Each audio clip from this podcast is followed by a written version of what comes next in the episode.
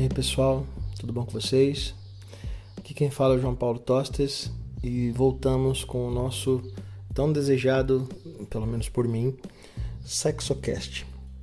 Um espaço para falar sobre sexualidade, sexo, gênero, é, sem qualquer tabu, sem preconceito e sem julgamentos. Bom, eu tive um tempão aí parado, né? Então, então tem uma novidade. Agora tem Instagram, o nosso podcast tem Instagram também. É, entra lá, é o SexoCast. Coloquem lá e vocês já vão dar uma, uma grande ajuda. Porque lá é por onde eu quero é, estabelecer contato com quem ouve, né? Então, é, falar sobre dicas de programas, enfim, que vocês quiserem entrar em contato comigo também é uma porta muito mais fácil, ok? Então espero vocês lá no SexoCast, arroba o SexoCast. Quero voltar agora com mais periodicidade. Eu sempre falo isso e acabo voltando três meses depois. Mas enfim, é, eu pretendo agora manter uma periodicidade um pouquinho maior do que quatro meses. E vamos lá. O mês passado, dia 26 de outubro, foi o mês da, é, da visibilidade intersexo. E eu queria falar um pouco sobre isso. Então é isso, galera. Bora pro tema então. Vamos lá. E vamos tentar desmistificar alguma coisa nesse tema aí, ok? Pô, a gente queria fazer um adendo aqui, que junto comigo vão ter umas participações especiais aí com alguns pombos, uns passarinhos meio cantando aí, porque eu tô na janela do escritório aqui, então muita, muito passarinho, tem muita vida ali fora acontecendo, não tem como eu controlar isso. Então, é, vamos levando essa companhia aí junto até o fim do episódio. Bom, o que vem a ser uma pessoa intersexo? É, são pessoas que possuem uma, uma variação na, na questão cromossômica ou gonodal ou hormonal ou dos órgãos sexuais, tanto externos quanto internos. Antigamente, né, algum tempo atrás, utilizava-se o termo hermafrodita para pessoas que tinham a genitália específica, né, a questão genital ambígua. E esse termo foi derrubado, né? As pessoas entendem esse termo como muito pejorativo hoje em dia, porque ele é um termo advindo da biologia, né?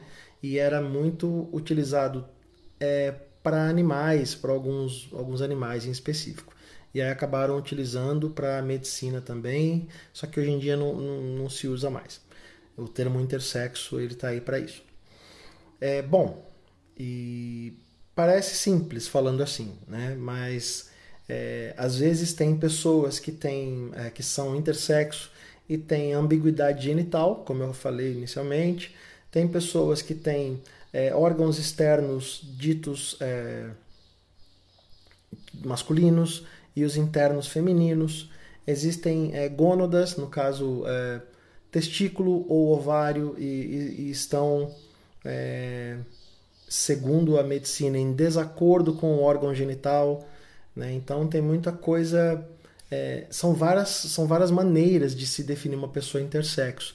A questão cromossômica, existem pessoas que têm é, a, a, a, questão genital, a questão física, hormonal, é, toda de um corpo feminino. Porém, existem gônadas masculinas e muitas vezes é, existe esse desacordo que a pessoa, exemplo, às vezes muitas mulheres acabam não tendo menstruação e nessa fase da, da, da, da vida que ela percebe que é uma pessoa intersexo. Então, existem, em média, aproximadamente 40 estados de intersexo. Não existe apenas essas que eu acabei de dizer aqui, são várias combinações. É, existe uma, uma, uma nova visão sobre a questão intersexo de uma, através de uma, de uma luz biopsicossocial, não apenas biológica. E aí que é uma questão interessante, porque também é, a pessoa intersexo ela está na, na sigla LGBTQIA+. E ela está lá. E ela não define uma orientação sexual e nem uma identidade de gênero, mas sim uma questão puramente biológica. É uma questão de, de formatação biológica, vamos colocar esse termo. Por conta da subnotificação Antigamente, alguns anos atrás, era muito difícil de se colocar em números a quantidade de, a porcentagem de, de pessoas intersexuais existentes. Né? E até hoje ainda existe uma, uma subnotificação. Porém, segundo a ONU, existe aproximadamente 1,7% de recém-nascidos intersexo. É, dizem que é praticamente o mesmo número de pessoas ruivas. E tem uma probabilidade também muito, é, muito próxima ali da, do nascimento de, de gêmeos, por exemplo. Então, é muito mais comum do que se parece. No Brasil, estima-se que haja 167 mil pessoas intersexo, em diferentes é, níveis. Vamos falar um pouco sobre a história né, de como viam o intersexo antes. Bom, é, as pessoas definem o intersexo como DDDS, que vem a ser distúrbios da determinação e diferenciação do sexo. Existe uma linha na medicina, né, em outros, em outros contextos também, que acreditam que esse D de distúrbio deveria ser repensado porque existe uma patologização, né, e na verdade é, ela é vista como uma condição. Então existe essa espécie de briga, né? Dessa tentativa de mostrar que existem outras formas de se olhar essa, essa condição humana. Em meados do século passado, né, existiu a, a, a fase chamada a Era da Cirurgia, é, na qual o indivíduo que, que apresentava ambiguidade genital, ele acabava passando é, por uma cirurgia já, uma genitoplastia, que permitisse a, a eliminação de características indesejáveis é, e a acentuação daquelas que condizem com o, o gênero da, da criança em si, na qual ela estava sendo designada. É, não, não se levava em conta a gônada presente, né, se tinha ovário ou se tinha testículo, mas sim as características genitais predominantes. Né? Então, eles definiam uh, dessa forma o, o que era o qual o protocolo a partir destas definições. É, lá para o final dos anos 90, houve algumas pesquisas né, pautadas é, sobre aspectos clínicos, é, fisiopatológicos e moleculares dessas pessoas e acharam que seria interessante trazer para o debate a questão do que realmente, é, se era realmente necessário essa cirurgia. E, e pelo mundo foram é, surgindo vários congressos e várias questões foram aparecendo em relação a isso, sobre a possibilidade de uma perspectiva maior, né, de mais olhares para o caso que não apenas o biológico. E aí, é, tanto na Europa, enfim, até como no Brasil, surgiram grupos de estudo para poder lidar com essa questão e, e, um grupo que desde 89, chamado GEDDS, que seria o Grupo Interdisciplinar de Estudos da Determinação e Diferenciação do Sexo, da Unicamp, é, que foi criado em 89, tão, tão cedo, tão precoce, né, que chegou a era do. É, que foi definida como a era do consenso, no qual eles precisavam dar mais tempo para que aquela aquele, aquela pessoa se, se identificasse, entendesse mais ou menos o que estava acontecendo ali, para aí sim definir se era importante ou não fazer essa cirurgia. Porque o contrário de muita gente, o contrário de que muita gente pensa, é que pessoas intersexo, é, pouquíssimas têm alguma complicação é, urinária, por exemplo, que é bem a, a, maior preocupação que as pessoas têm. O funcionamento biológico ali, né, do, do sistema reprodutor, enfim, ou urinário, é, pode ser comprometido. Então, na verdade, pouquíssimos casos ah, isso acontece, e nesses casos, sim, é interessante uma intervenção é, mais cedo, né, mas assim, para definir exatamente essas problemáticas, né. Hoje em dia se pensa de uma outra maneira, enfim, é, é aí que está tem ainda muita gente que passa por alguns procedimentos é, que são ditos muito precoces e eu vou falar um pouco mais na frente sobre o que isso acarreta, tá? Mas enfim, voltando aqui para os anos 90, começou-se a pensar sobre o questionamento da, da identidade de fato dessa pessoa, que deu espaço para o olhar mais interdisciplinar para lidar com essas questões. de, de pessoas intersexo. Eles aqui, ó, vou ler até um trecho aqui de um, de um artigo que eles definem que é, a abordagem mais adequada com a reunião de profissionais das áreas de endocrinologia, pediatria, genética clínica, psicologia, serviço social, cirurgia pediátrica, citogenética, genética molecular, radiologia, anatomia patológica e medicina legal. Ou seja, fazer com que todos esses olhares é, fossem utilizados de forma positiva para poder trabalhar a questão do intersexo. Existem mulheres que acabam descobrindo ser intersexo na fase adulta, porque ela acaba percebendo que ela não menstrua e ela entende que isso é, é diferente do que ela esperava e ela acaba percebendo que muitas vezes ela não tem o ovário, por exemplo, ela não tem útero. E aí ela entende que ela é uma pessoa intersexo, ou seja, as características físicas externas estão ali é, condizendo com o gênero dela. Porém, ela não tem, ela não tem a gônada, né? Algumas pessoas já têm é, mais facilidade em perceber, porque muitas vezes a, a genitália é ambígua e é exposta, então ela, ela acaba percebendo que tem e é uma pessoa intersexo. Uma questão que é sempre é, difícil de lidar, né, que é, é onde mais é, bate-se a tecla, né, da, da, da complexidade desse caso, dessa questão, seria a criança ao nascer. Então vamos falar um pouco sobre isso. Quando a criança nasce, automaticamente as pessoas é, já esperam para saber qual que seria a cor dessa, do mundo dessa criança. Né? A partir de agora vai ser tudo azul, a partir de agora vai ser tudo rosa. E quando essa criança nasce intersexo? É, é comum que os pais se sintam muito aflitos. É, a, a, equipe médica também muitas vezes também é, entendiam que essa criança precisa ter um, um, um genital específico. Ou é uma vagina ou é um pênis. E aí, muitas vezes, essa cirurgia era feita logo quando a criança nascia, um pouco tempo depois, enfim, porque a criança não poderia passar por esse sofrimento. E geralmente, geralmente, essa cirurgia acabava sendo tendenciosa ao genital é, feminino, à vulva, né? Porque existem mais recursos para uma cirurgia na qual é, se define uma vagina do que um pênis. Só que a criança, a, a pessoa mais envolvida na, na, na, questão, o principal envolvido na questão, não tem consciência alguma do que está acontecendo ali.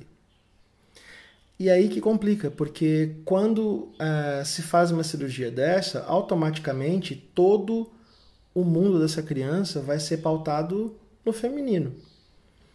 E era praxe de, da, da época na qual essas cirurgias eram feitas de que esse assunto fosse velado, esse assunto fosse encerrado e essa criança não tivesse acesso a essa parte de sua história, para que não causasse mais traumas ainda.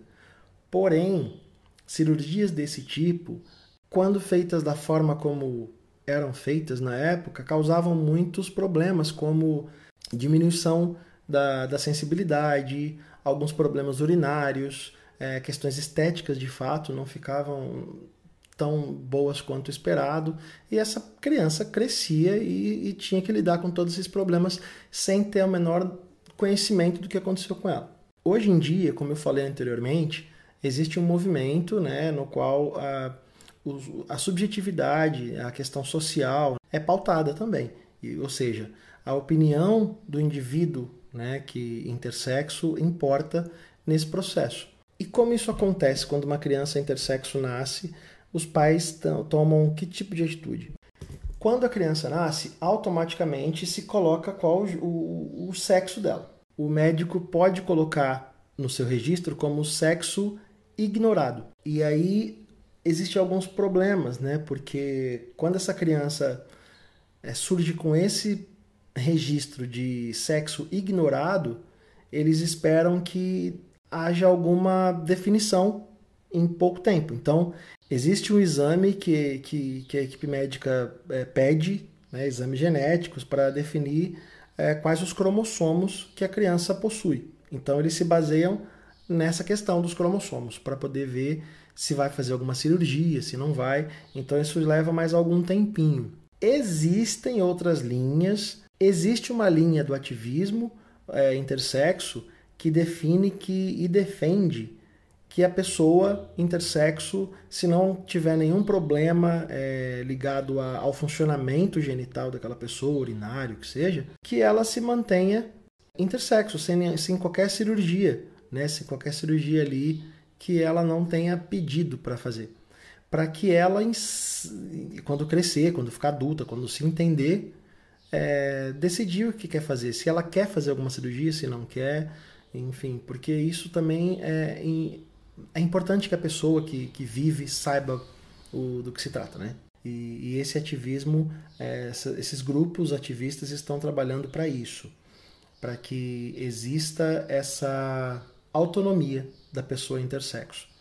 Porque existem muitos relatos de pessoas que foram é, submetidas a cirurgias quando recém-nascidas e hoje se sentem muito bem né, com, a, com, a, com a escolha feita ali pelo médico e pela família, e outras pessoas que se sentiram completamente violadas porque elas não se identificavam com a escolha que foi feita ali. Né?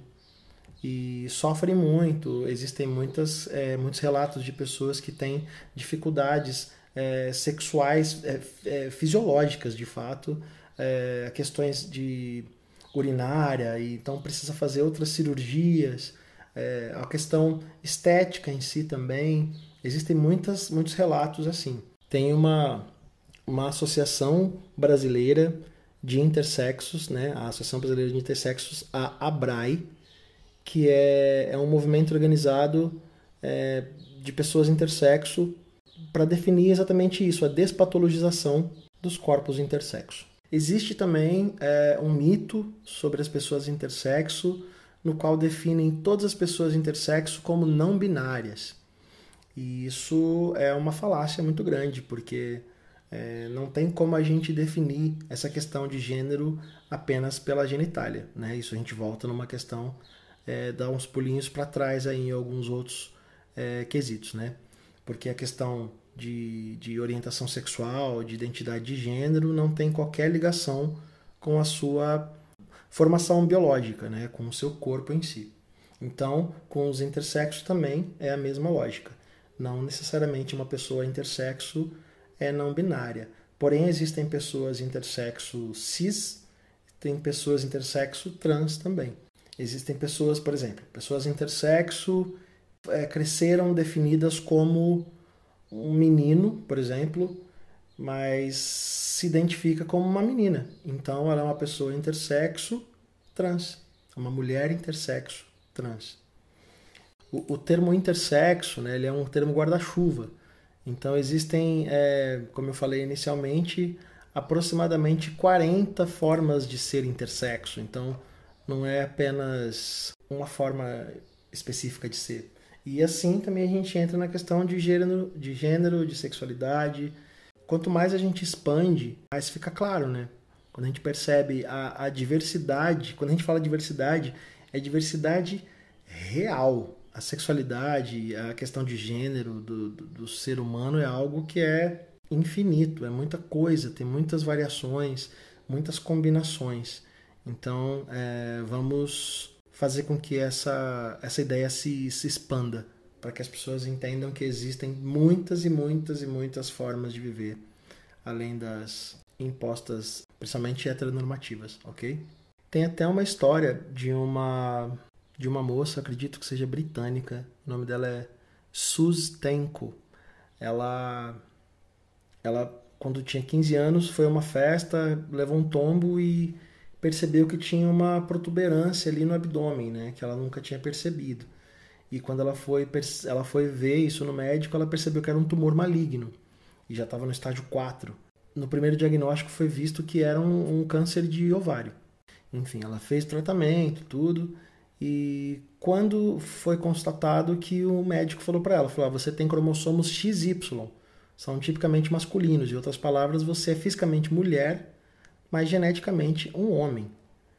E nisso foi complicado, porque ela não tinha ovário, né? Então, como que isso pôde acontecer? E aí depois ela descobriu que os médicos já sabiam disso, mas elas estavam esperando o momento certo para contar para ela, porque ela não tinha, eles não tinham como sabiam como lidar, acredito, e também tinham medo dela não saber como reagir a esse tipo de, de notícia.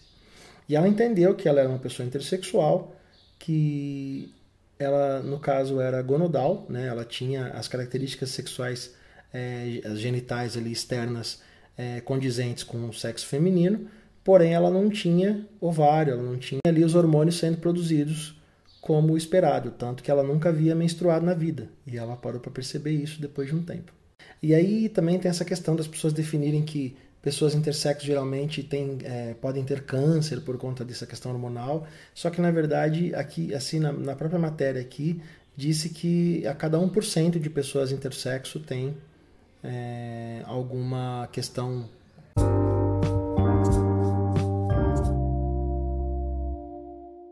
Bom, enfim, existem grupos que defendem que é importante logo inicialmente, no início da vida, que a pessoa, que o bebê é, passe por um processo cirúrgico para que tudo seja definido com mais precisão e para que evite sofrimentos mais adiante na vida dessa pessoa.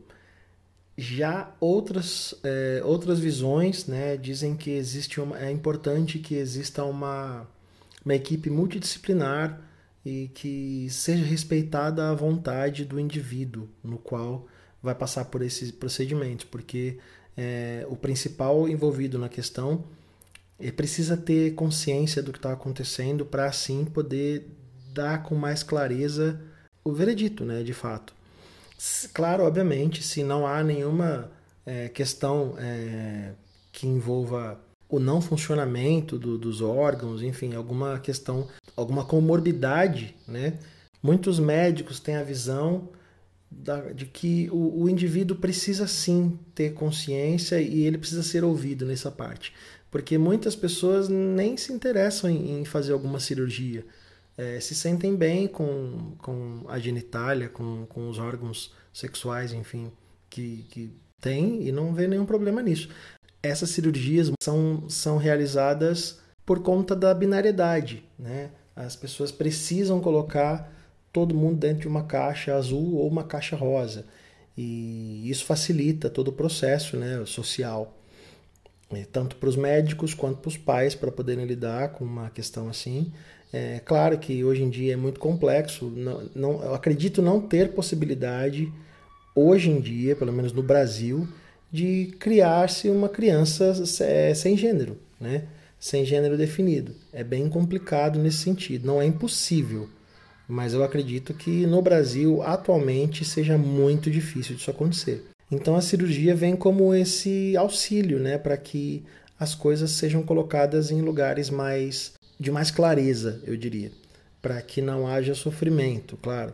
Porém, é, a gente não pode é, prever o futuro, né? Essa questão do, do, do gênero em si, ela é muito particular e cabe à pessoa a entender bem essa, essa questão consigo própria para aí sim dar uma opinião sobre isso. Por isso é muito importante ter um acompanhamento de, de psicólogos para poder lidar com essa questão.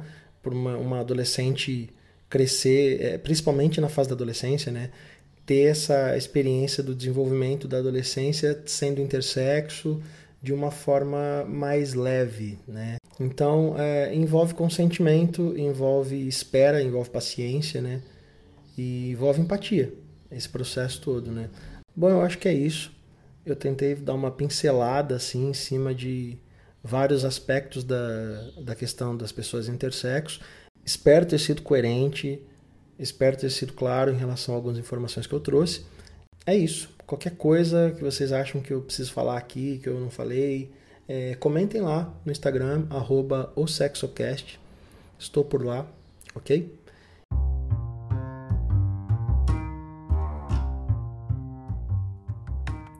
Toca aqui.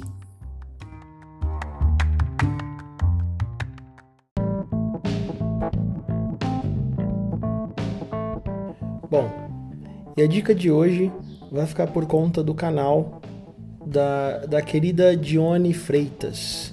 Ela é uma mulher intersexo e trans. Ela tem um canal muito completo, ela fala muito sobre, sobre a, a história dela de fato, ela conta algumas passagens que ela teve, é, ela fala sobre uma, uma linguagem mais específica, né? mais, mais biológica da questão da, da pessoa intersexo. É, ela também é ativista LGBT, então ela tem um material muito interessante no, no canal dela, além de ser muito simpática. Assim, você vê os vídeos dela, você quer ser amigo dela. Ela é bem bacana mesmo. Então eu recomendo esse canal. E assim sendo como uma pessoa intersexo que é, ela vai poder falar com muito mais propriedade sobre o assunto. Então é, é uma dica aí legal, espero que gostem. E é isso, gente. Vou tentar manter o podcast mais atualizado, prometo tentar, prometo tentar. E aí a gente vai se falando lá pelo Instagram, ok? Grande abraço e tchau.